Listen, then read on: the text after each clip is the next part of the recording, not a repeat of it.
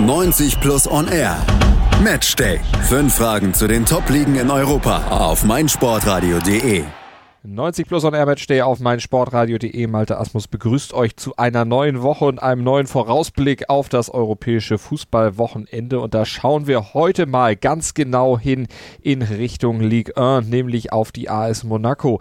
Die hat ja am Wochenende einen Gegner vor sich, Start Rennes, nämlich die eigentlich deutlich niedriger platziert waren in den letzten Jahren als die Monegassen. Aber in dieser Saison ist das ein Duell auf Augenhöhe, denn Monaco vor zwei Jahren immerhin noch französischer Meister und im letzten Jahr noch Zweiter und zudem ja auch vor knapp zwei Jahren auch im Champions League Halbfinale gewesen, damals ja auch Borussia Dortmund rausgeworfen. Die sind in dieser Saison deutlich schwächer gestartet, als sie sich das eigentlich selbst vorgestellt haben und dieser Fehlstart, der hat Gründe. Man steht aktuell nämlich nur auf Platz 18 der Tabelle und das nach bereits abs äh, acht absolvierten Ligaspielen. Woher diese Gründe kommen, warum Monaco so abgesagt ist, das besprechen wir heute hier bei 90 Plus und Air Matchday mit unseren beiden Experten in Sachen internationaler Fußball von 90 Plus mit Manuel Behlert und Julius Eid. Hallo ihr beiden. Servus. Moin. Ja, dann lasst uns das Phänomen, das negative Phänomen Monaco mal ein bisschen aufdröseln. Also der Saisonstart hatte ich schon gesagt, acht Spiele und da dann am Ende nur sechs Punkte rausgeholt. Ein Sieg, drei Unentschieden und vier Niederlagen für die Monegassen. Ein kapitaler Fehlstart. Manu, wie hast du den Start in die Saison der Monegassen erlebt? Gestern negativer Höhepunkt, dann wahrscheinlich das 0 zu 3 gegen Dortmund und das nur zwei Jahre nach diesem Sieg gegen Dortmund. Genau, ich sehe mir den französischen Fußball ja eigentlich sehr gerne an, weil da sehr viele junge Talente ähm, spielen, das eigentlich auch technisch, taktisch auf einem relativ hohen Niveau stattfindet. Und der Saisonstart war eigentlich okay. Ähm, sie haben in Nantes zuerst gewonnen mit 3 zu 1, dann 0-0 gegen deutlich stärkeres Lille als in der letzten Saison geholt. Das war soweit in Ordnung. Ähm, dann mit den Niederlagen gegen Bordeaux und Marseille fing aber eine, eine Abwärtsspirale an. Ähm, da waren es noch Kleinigkeiten, aber das, es wurde immer schlimmer, also die Ergebnisse wurden immer schlechter, die Leistungen wurden immer schlechter. Ähm, auch gegen Atletico in der Champions League zum Auftakt hat man nur ein paar ganz gute Ansätze gehabt und hat dann verloren. Ähm, jetzt hat man im kompletten September nicht ein einziges Spiel gewonnen, wettbewerbsübergreifend, das ist schon eklatant. Ähm, hat zuletzt auch zu Hause gegen Angers verloren, zu Hause gegen Nîmes nur unentschieden gespielt in Saint-Etienne verloren. Also es, es, waren ganz, ganz viele Resultate dabei, ähm, die absolut nicht dem Anspruch von Monaco entsprechen. Und viele Spiele liefen ähnlich. Man kam eigentlich ganz gut rein, hat ja eine technisch ordentliche Mannschaft äh, mit vielen jungen Spielern, gerade in der Offensive.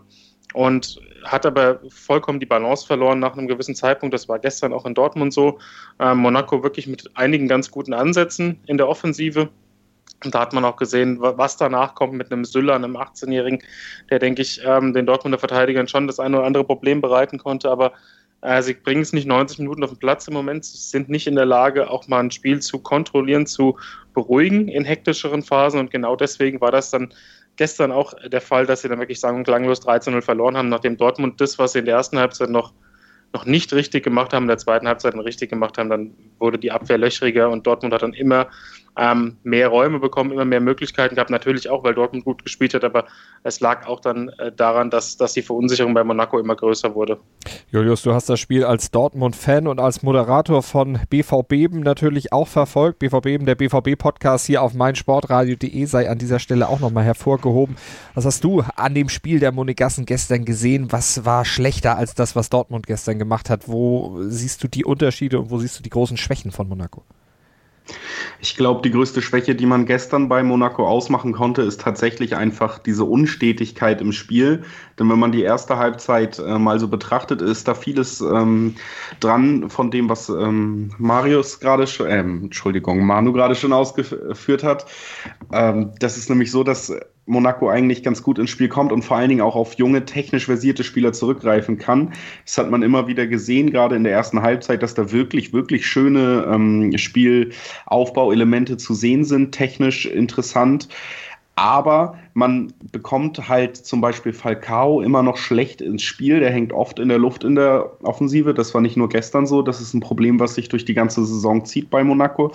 Und dann gegen Ende hat man halt gesehen, dass diese Balance im Team einfach nicht da ist. Das heißt, wenn Dortmund einen Gang hochschalten kann, defensiv nicht mehr ganz so anfällig ist, dann ist die Defensive unter beständigerem Druck auch nicht in der Lage, diesen abzufangen. Und äh, genau diese Unausgewogenheit im Spiel von Monaco war eben nicht nur gestern, sondern auch in den vorangegangenen Ligapartien ausschlaggebend dafür, dass man diese schlechten Ergebnisse eingefahren hat.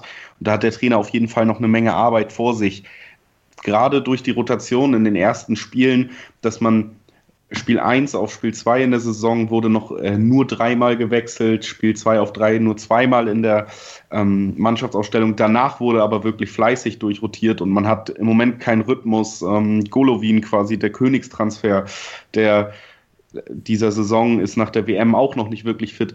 Und da zeigen sich eben diese Probleme in der Ausgewogenheit und da hat äh, Jardim auf jeden Fall noch eine Menge Arbeit vor sich.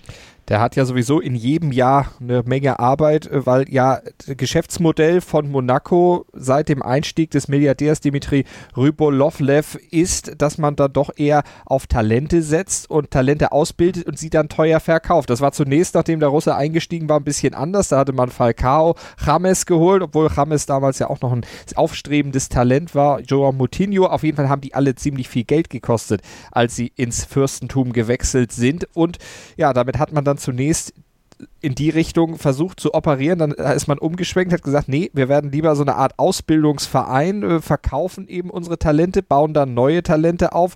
Und Jadim hat es auch immer geschafft, diese Talente dann in sein Team einzubinden und aus diesen jungen Talenten dann so eine Mannschaft zu formen, die absolut wettbewerbsfähig war. Der Meistertitel und das Champions League Halbfinale kamen ja nicht von ungefähr. Manuel, jetzt hat man ja vor dieser Saison auch wieder junge Leute eingekauft, hat aber auch ein paar teure, bekannte Namen, große Namen dann abgeben müssen. Waren die Abgänge in dieser Saison schwerwiegender als in den Jahren zuvor? Nicht zwangsläufig, aber das ist halt ein Teufelskreis. Also man, man verliert jedes Jahr viel Qualität, kann die dann immer nur einigermaßen gut ersetzen.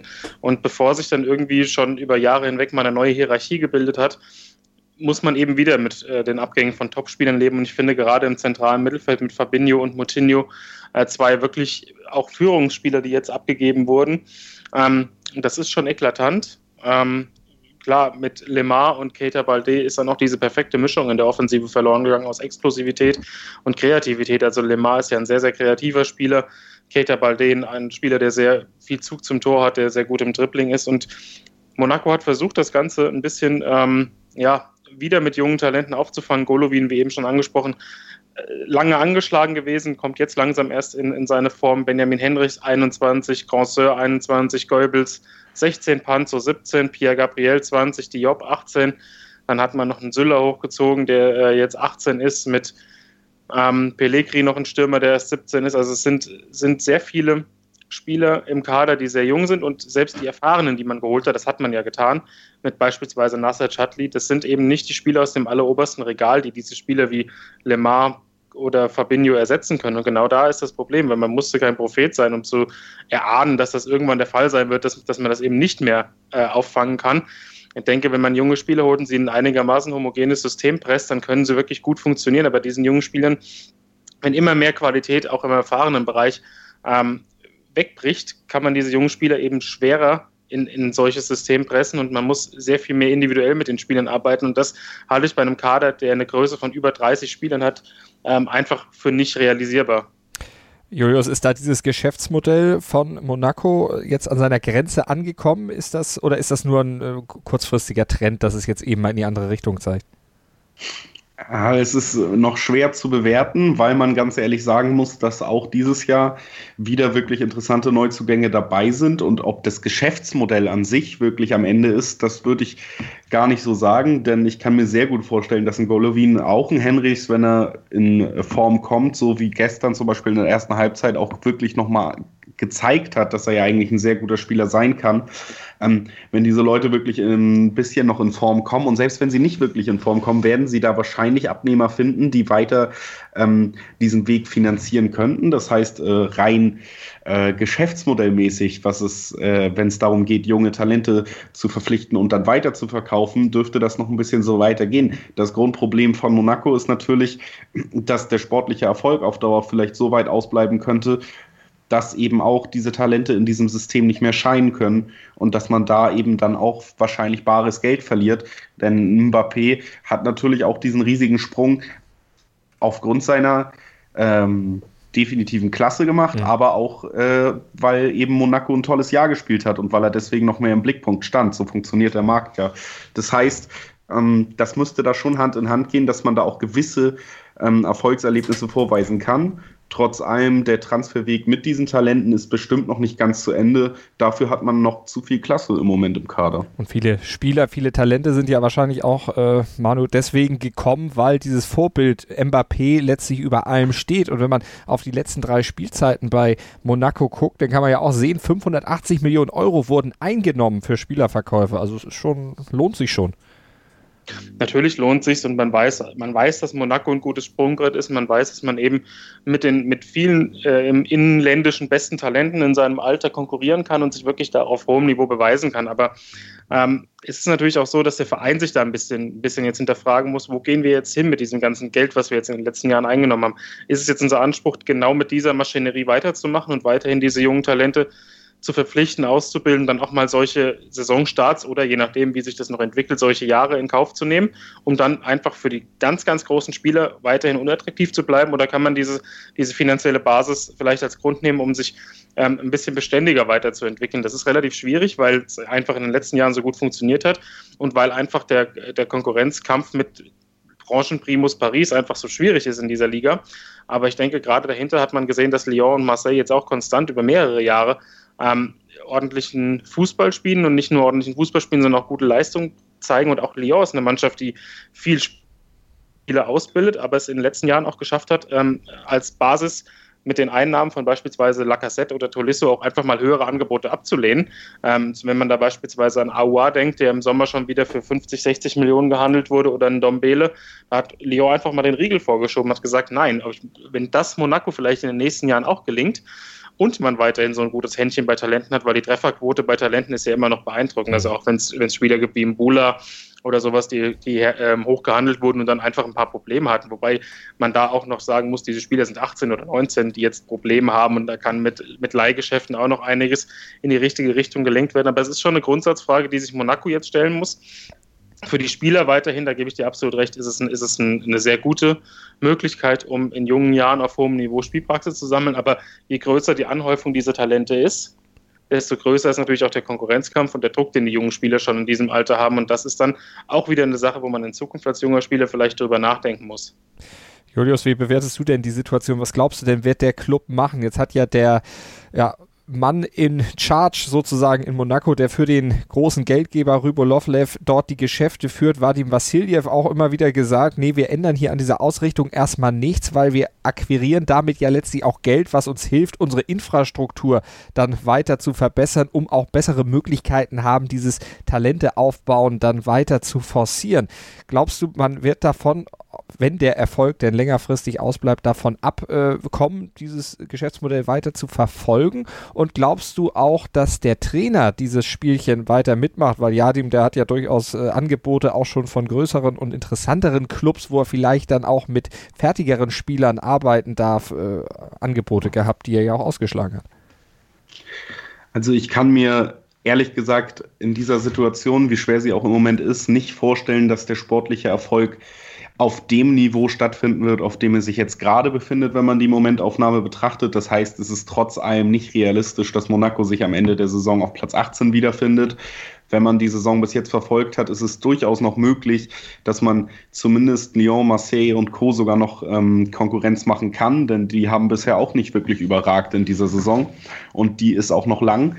Ähm, sollte sich der sportliche Erfolg wirklich auf diesem Level einpendeln, dann, beziehungsweise dann ist es ja auch kein sportlicher Erfolg mehr, dann könnten natürlich Probleme auf Monaco zukommen, dann könnte man es so weiter nicht äh, gestalten. Davon würde ich aber im Moment nicht ausgehen, denn dafür ist trotz allem noch zu viel Talent, zu viel Potenzial und vor allen Dingen auch zu viel Geld vorhanden, dass das wirklich in die Hose geht. Auch ein Nasser Chadli zum Beispiel, den wir angesprochen haben, der natürlich nicht auf äh, allerhöchstem Niveau funktioniert, ist dennoch ein Spieler, der in der Ligue 1 durchaus seine Berechtigung hat und auch ähm, ein Spieler, den andere Mannschaften in der Liga wahrscheinlich nicht haben. Und deshalb ist die Mischung schon so weit da, dass ich mir da im Moment nicht so die Sorgen machen würde, trotz der momentanen Situation. Ich könnte mir vorstellen, dass Jardim zum Beispiel nicht ewig Trainer von Monaco bleiben wird. Man muss dazu natürlich sagen, dass er nur kurz nach Thomas Tuchel, was ja vielleicht schon eine Erwähnung wert ist, ähm, der zweitbestverdienste Trainer in der Liga ist. Das heißt, Monaco lässt sich das schon viel kosten, dass er immer noch da ist. Das wird wohl auch einer der Gründe sein wenn die Angebote von Vereinen kommen, wo er stetiger arbeiten kann, dann dürfte das aber der Traum von jedem Trainer sein. Das heißt, in ein, zwei Jahren werden die Monegassen wahrscheinlich auch auf Trainersuche gehen müssen.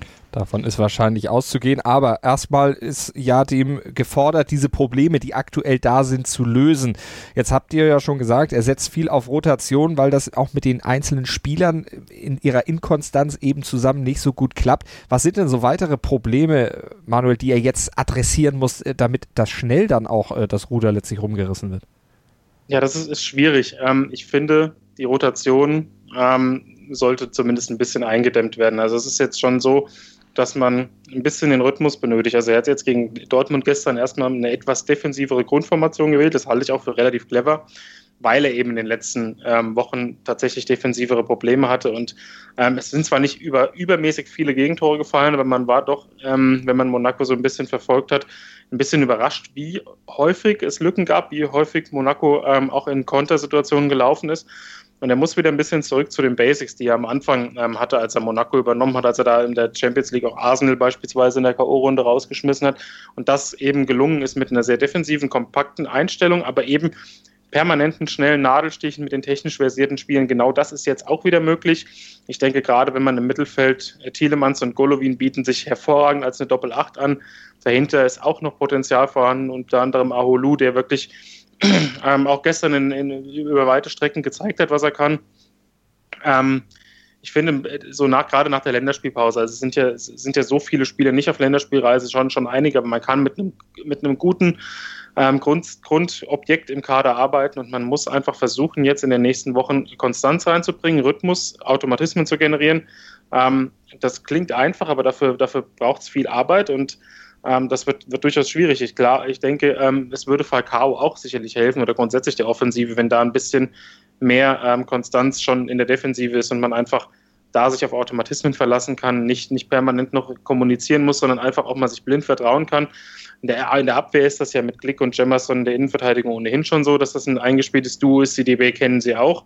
Ähm, Henrichs hat jetzt in den letzten Wochen auch häufiger gespielt. Wenn das jetzt im Mittelfeld noch konstanter wird und sie da noch die Automatismen reinbekommen, dann werden sich die Ergebnisse von alleine wieder einstellen. Aber Jadim, der mich ja sehr beeindruckt hat, nachdem er ähm, übernommen hat und wirklich sehr defensiv begonnen hat und dann Schritt für Schritt mit der Einbindung junger Talente die Offensive verstärkt hat. Der muss jetzt einfach wieder, einfach ist es nicht, aber er muss, er muss wieder versuchen, ähm, erstmal eine Grundstabilität herzustellen in der Defensive, auf deren Basis man dann die Offensive entwickeln kann, weil Julius hat es eben schon vollkommen richtig angesprochen. Ähm, Marseille und Lyon haben eine, einen soliden Saisonstart hingelegt, aber sind genau wie Lille nicht komplett enteilt. Die haben ähm, 14, 15 Punkte. Das ist, das ist kein, das ist kein unaufholbarer ähm, Abstand. Dementsprechend muss sich Monaco noch keine ganz großen Sorgen machen, aber sie brauchen jetzt erstmal Resultate. Das Spielerische oder die Art und Weise, wie diese Resultate zustande kommen, sind erstmal zweitrangig. Und dann, ich denke, die Champions League kann man ohnehin schon abhaken mit null Punkten aus zwei Spielen. Äh, selbst wenn man jetzt zweimal gegen Brügge gewinnt, ähm, wird irgendeiner von Atletico Dortmund im Zweifel, wenn beide ihre Heimspiele gewinnen, sogar beide weiterhin enteilt sein und dann gibt es schon wieder Endspiele. Also da sieht die Ausgangsposition schlecht aus. Vielleicht ist die Europa League in der Rückrunde ohnehin besser für Monaco. Ähm, aber in der Liga geht es jetzt darum, einfach sukzessive aus der unteren Tabellenhälfte rauszukommen, sich da ein bisschen zu befreien. Und das geht nur mit kleinen Schritten und die defensive Grundstabilität ist meiner Meinung nach der erste und auch der wichtigste Schritt dafür, dass das funktioniert. Wichtiger Schritt dann auch, Julius, im Duell dann gegen Rennes. Äh, die sind ja jetzt auch äh, nicht für eine wirklich sattelfeste Defensive bekannt. 13 Gegentore haben sie schon in den ersten acht Spielen kassiert. Vorne auch nur 10 geschossen, immerhin zwei mehr als Monaco, aber auch zwei mehr, äh, weniger kassiert. Glaubst du, gegen Rennes kann da jetzt schon äh, sich was tun? Kriegt Jadim die Jungs so schnell auf Kurs wieder? Es ist relativ schwer einzuschätzen, weil man eben jetzt wieder aus einer englischen Woche kommt und Jadim ja zumindest zuletzt gezeigt hat, dass er gerne rotiert. Was man davon halten kann, hat Manu eben schon zusammengefasst. Das heißt, es ist nicht unbedingt klar, dass dieselbe Mannschaft auf dem Feld steht, die wir jetzt Mittwoch gesehen haben, mit einer Leistung ähm, wie gestern Abend gegen Dortmund, zumindest in der ersten Halbzeit würde ich Monaco durchaus zutrauen, ähm, Rennen richtig gefährlich äh, zu werden, auch offensiv. Und dass man da vielleicht schon in der ersten Halbzeit, wenn man so loslegt, ähm, die Weichen stellen kann für einen Sieg.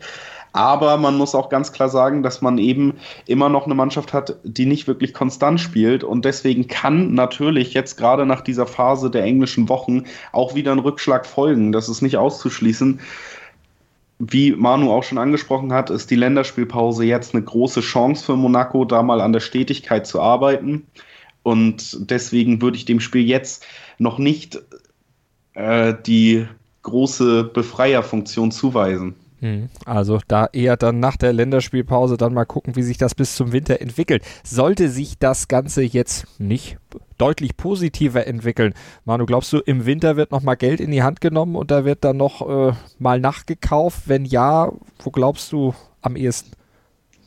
Das ist schwierig, ähm, weil der Kader, wie wir schon gesagt haben, so aufgebläht ist. Also die haben über 30 Mann im Kader. Wenn du da jetzt erstmal was äh, holst, ohne vorher ein bisschen was auszudünnen, ähm, gibt das eher noch mehr Probleme. Also ich, ich, finde, die Qualität im Kader ist ordentlich. Ähm, vielleicht fehlt im Mittelfeldzentrum noch ein Spieler, der da ein bisschen Verantwortung übernehmen kann, der auch von sich aus eine, eine Präsenz auf dem Platz zeigt, als Führungsspieler agieren kann. Aber Thielemanns, Golovin sind jung, aber sie können da reinwachsen. Ähm, ich denke, vielleicht sollte man sich jetzt damit befassen, vielleicht fünf, sechs, sieben Spieler im Winter abzugeben oder auszuleihen ähm, weil es wird sich herauskristallisieren, wer, gerade wenn die Maschine dann ein bisschen mehr ins Laufen kommt und sich mehr Automatismen äh, generieren lassen und man einfach ein bisschen eingespielt ist, wer dann wirklich ganz, ganz schlechte Chancen hat. Es kann ja nicht der Anspruch von jungen Talenten sein, die teilweise für teures Geld gekommen sind, irgendwie in der zweiten Mannschaft zu, zu kicken oder permanent auf der Tribüne zu sitzen. Also diese, diese Spieler müsste man dann schon ähm, verleihen im Idealfall oder verkaufen mit einer Rückkaufoption ähm, da muss man, muss man ganz hart arbeiten. Da müssen jetzt die Verantwortlichen in sich gehen und überlegen, wie man das strukturell angeht in der Rückrunde. Klar, mit der, falls es dann die Europa League werden sollte, hat man da die Möglichkeit, natürlich die Mannschaft komplett durchzurotieren und den Ergänzungsspielern Platz zu geben. Aber ähm, um auf die ursprüngliche Frage zurückzukommen, wenn man tatsächlich im Sommer was, im Winter was tut, dann sehe ich das am ehesten ähm, doch im Mittelfeldzentrum, da nochmal einen Sechser zu holen, der eben ein bisschen mehr Ausstrahlung mitbringt. Ähm, aber es ist natürlich auch nicht einfach. A, Wintertransfers mhm. sind immer schwer und ähm, teurer als im Sommer. Und natürlich würde man dann auch wieder den jungen Spielern äh, ein bisschen den, den Weg verbauen. Also das ist eine ganz schwierige Entscheidung, aber da, ich denke mal, das wird auch davon abhängen, wie die sportliche Situation sich bis zum Winter darstellt, wenn sie in Schlagdistanz zu den Top 3 sind ähm, oder zumindest nah an einem Europa League Platz stehen, denke ich, wird man den Weg so weitergehen. Und das Problem im Wintertransfer wäre natürlich dann auch, wenn sich die sportliche Situation nicht deutlich ändert, wer möchte denn auch tatsächlich dann zu einem schwächelnden AS Monaco gehen? Das wird dann auch nicht die allergrößte Qualität, beziehungsweise nicht die Top-Qualität im europäischen Fußball sein, die sich das dann antun, in die Ligue 1 zu wechseln. Interessantes Thema. Die Monegassen werden wir natürlich weiter verfolgen, ganz genau hingucken, wie sie sich auch in der Liga schlagen. Und gleich kommen wir hier bei 90 Plus und Air Matchday auf meinsportradio.de mit Julius Eid und Manuel Behlert noch zu den gewagten Prognosen für das Fußballwochenende. Die Formel 1 auf meinsportradio.de wird dir präsentiert von motorsporttotal.com und Formel1.de. Sei dein eigener Programmchef. Mit unserer neuen meinsportradio.de App wählst du jetzt zwischen allen Livestreams und Podcasts. Einfach, immer, überall. Hol dir unsere neue App für iOS und Android und bewerte sie jetzt bei Google Play und im App Store von iTunes. 90 Plus und Air Matchday auf meinsportradio.de. Malte Asmus, Julius Eid und Manuel Behlert melden sich zurück und schauen nochmal auf das Fußballwochenende und stellen die drei gewagten Prognosen an dieses Fußballwochenende. Und wir fangen mal in der Bundesliga an, wo ja der FC Bayern so eine kleine Mini-Krise hat. Aber wenn es nach unserem Experten von 90 Plus Julius Eid geht, könnte sich diese Mini-Krise schon fast zur Maxi-Krise oder nicht nur fast, sondern wirklich zur Maxi-Krise ausweiten. Denn Julius, was soll ein BVB-Fan auch anderes sagen? Du glaubst nicht, dass sich die Negativtendenzen der Bayern jetzt nennenswert ändern am Wochenende. Genau, ich glaube nämlich, dass mit Mönchengladbach ähm, durchaus ein Gegner nach München kommt, der es in der Vergangenheit schon gezeigt hat, dass es Bayern schwer machen kann, der auch über eine gewisse Qualität verfügt und bis jetzt auch eine ganz ordentliche Saison spielt. Das heißt, Bayern hat definitiv nicht den einfachen Aufbaugegner irgendwie jetzt in der Liga nach den letzten Spielen. Dazu hat man eben gesehen, dass zum Beispiel auch eine Mannschaft wie Hertha durchaus für Probleme sorgen kann. Und die Unruhe im Umfeld ist in Bayern oder bei den Münchnern natürlich deutlich höher als bei anderen Mannschaften nach drei Spielen ohne Sieg. Das hat man schon gemerkt. Jetzt kommt die Länderspielpause. Davor hat man wenig Zeit, das aufzuarbeiten. Nico Kovac selber hat sich etwas ratlos gezeigt nach dem Ajax-Spiel. Und deshalb wird sich das auch nochmal rächen, bevor sich München vielleicht nach der Länderspielpause wirklich fangen kann. Und äh, mit einer Niederlage einher geht dann, glaube ich, auch äh, eine große Diskussion. Sagt der Moderator von BVB, dem BVB-Podcast hier auf meinsportradio.de als Anhänger des Tabellenführers kann er das natürlich sagen. Normalerweise diskutieren wir diese Prognosen hier nicht, aber Manu, da ich einen Bayern-Fan mit dir gleich auch noch in der Sendung habe, äh, muss ich doch mal nachfragen. Glaubst du auch, dass sich bei Bayern diese kleine Krise so handfest ausweiten wird?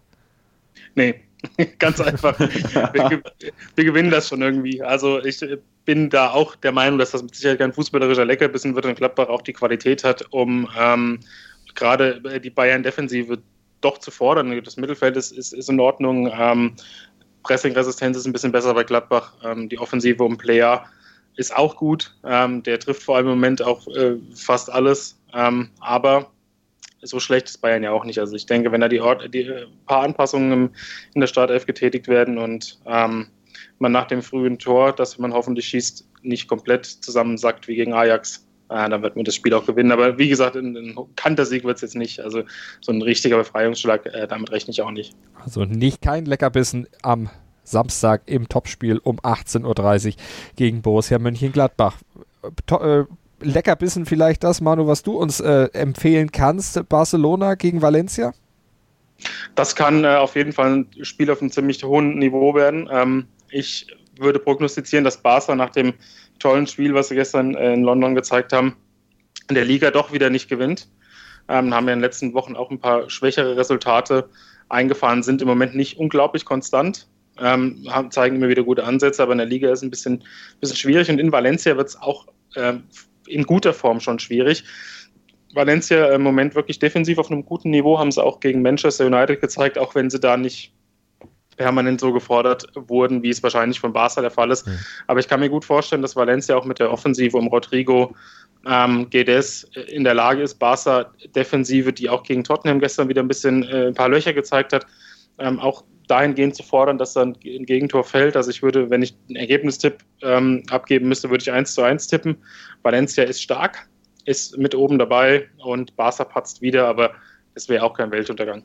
Erst sechs Gegentore hat Valencia in dieser Saison zugelassen, allerdings auch nur fünf Tore geschossen. Mal gucken, ob das dann gegen Barca etwas ander oder anders aussehen wird. Und damit kommen wir noch zur dritten Prognose an das Fußballwochenende. Und zwar geht die in die Premier League mit Damien Osako. Manchester Uniteds Krise geht weiter. Die Mannschaft von Jose Mourinho verliert im Old Trafford gegen das noch sieglose Newcastle United.